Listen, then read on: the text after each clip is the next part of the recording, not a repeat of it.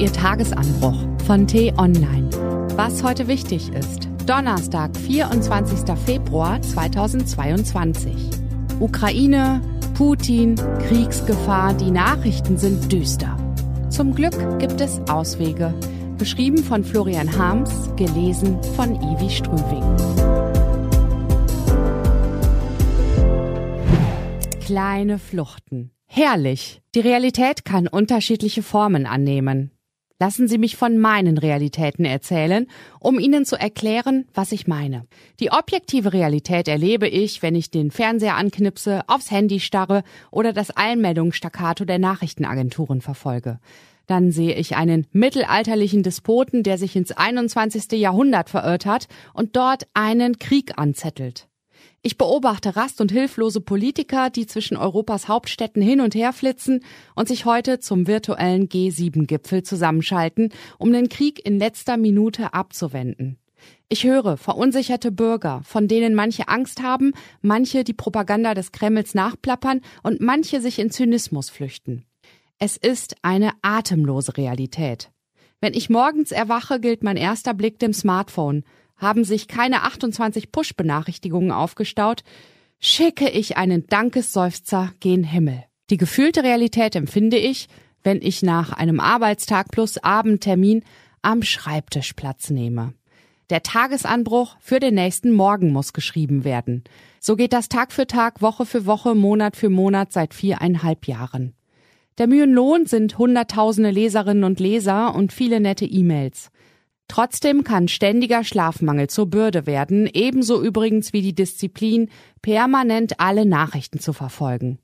Deshalb flüchte ich mich immer wieder in die dritte Realität und die ist mir die liebste. Die imaginierte Realität erlaubt es nämlich, von jetzt auf gleich in andere Welten einzutauchen. Diese Welten verbergen sich hinter Buchdeckeln und es ist mir schleierhaft, wie jemand überleben kann, ohne regelmäßig in guten Büchern zu versinken. Früher las ich ein Buch nach dem anderen. Vielleicht hat das permanente Nachrichtenbombardement in der objektiven Realität dazu geführt, dass ich mittlerweile anders lese, meistens vier bis acht Bücher parallel. Derzeit sind es erstens Michel Ulbecks grandioser neuer Roman Vernichten. Schon auf Seite zwei hat er mich in eine andere Welt entführt. Jetzt möchte ich unbedingt wissen, was es mit den merkwürdigen Attentaten auf sich hat und welchen Ausgang die Lebens- und Leidensgeschichte des Beamten Paul nimmt.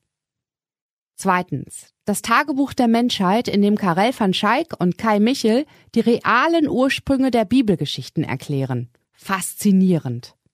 Zuvor wusste ich nicht, dass die Geschichte von Adam und Eva vermutlich in der neolithischen Revolution wurzelt, und mir ist auch erst jetzt klar, wie es zur jahrtausendelangen Unterdrückung der Frauen kam. Drittens erfahre ich in Ian McEwans Roman Maschinen wie ich auf unterhaltsame Weise von den Risiken der Digitalisierung. Was geschieht eigentlich, wenn wir menschengleiche Roboter erschaffen können, die uns zwar äußerlich tupfengleich ähneln, uns aber in jeder Hinsicht überlegen sind? Viertens lese ich Alexander Kluges Geschichtensammlung 30. April 1945, in der er unzählige Begebenheiten eines einzigen Tages zu einem Zeitengemälde komponiert. Was erlebten Menschen in Deutschland an dem Tag, an dem Hitler sich erschoss? Und warum führte die Entwicklung zur Westbindung unseres Landes? Fünftens schildert der Bestseller Deutschland 2050 von Nick Reimers und Thoralf Staudt ebenso kühl wie erschreckend, in welcher Welt wir bald leben werden, wenn wir die Klimakrise nicht schleunigst in den Griff kriegen. Außerdem liegen auf meinem Nachttisch Harald Welzers Nachruf auf mich selbst, Ulrich Schachts Vatersuche vereister Sommer, François Sargents Klassiker Bonjour Tristesse und mein eigener Roman, weil mich neulich ein Leser gefragt hat, ob ich eigentlich eine Fortsetzung plane. Wird schwierig, fürchte ich. Ich mag die imaginierte Realität, aber jede ihrer Stunden ist kostbar und es gibt noch so viele spannende Bücher anderer Autoren zu lesen. Die Realität kann unterschiedliche Formen annehmen und bestimmt fragen Sie sich schon seit einigen Minuten, warum ich Ihnen diese gefühlsduseligen Anmerkungen heute Morgen auftische. Anders als es vielleicht erscheint, geht es mir dabei nicht um mich, sondern um Sie die jeden Morgen dem real existierenden Nachrichtengewitter ausgesetzt werden. Gestern Kabul, heute Kiew, irgendwo ist immer Krise. Konflikte eskalieren, Politiker sagen Sachen, Corona nervt. Die Nachrichtenwelt kann ein ziemlich düsterer Ort sein, muss sie aber nicht, wenn man begreift, was sie in Wahrheit ist. Nur eine von mehreren Realitäten. Wer das versteht und auch in andere Realitäten einzutauchen vermag, bleibt selbst dann ein fröhlicher Mensch, wenn die Welt mal wieder am Abgrund steht. In diesem Sinne wünsche ich Ihnen einen fröhlichen Tag und verzichte heute ausnahmsweise auf die Termine, damit Sie etwas mehr Zeit zum Fröhlichsein und ich etwas mehr Zeit für den Uilbeck habe. Diese und andere Nachrichtenanalysen, Interviews und Kolumnen gibt es den ganzen Tag auf t-online.de.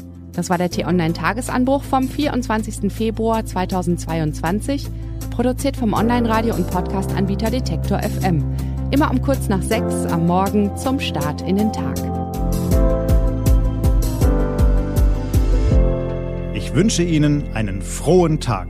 Ihr Florian Harms.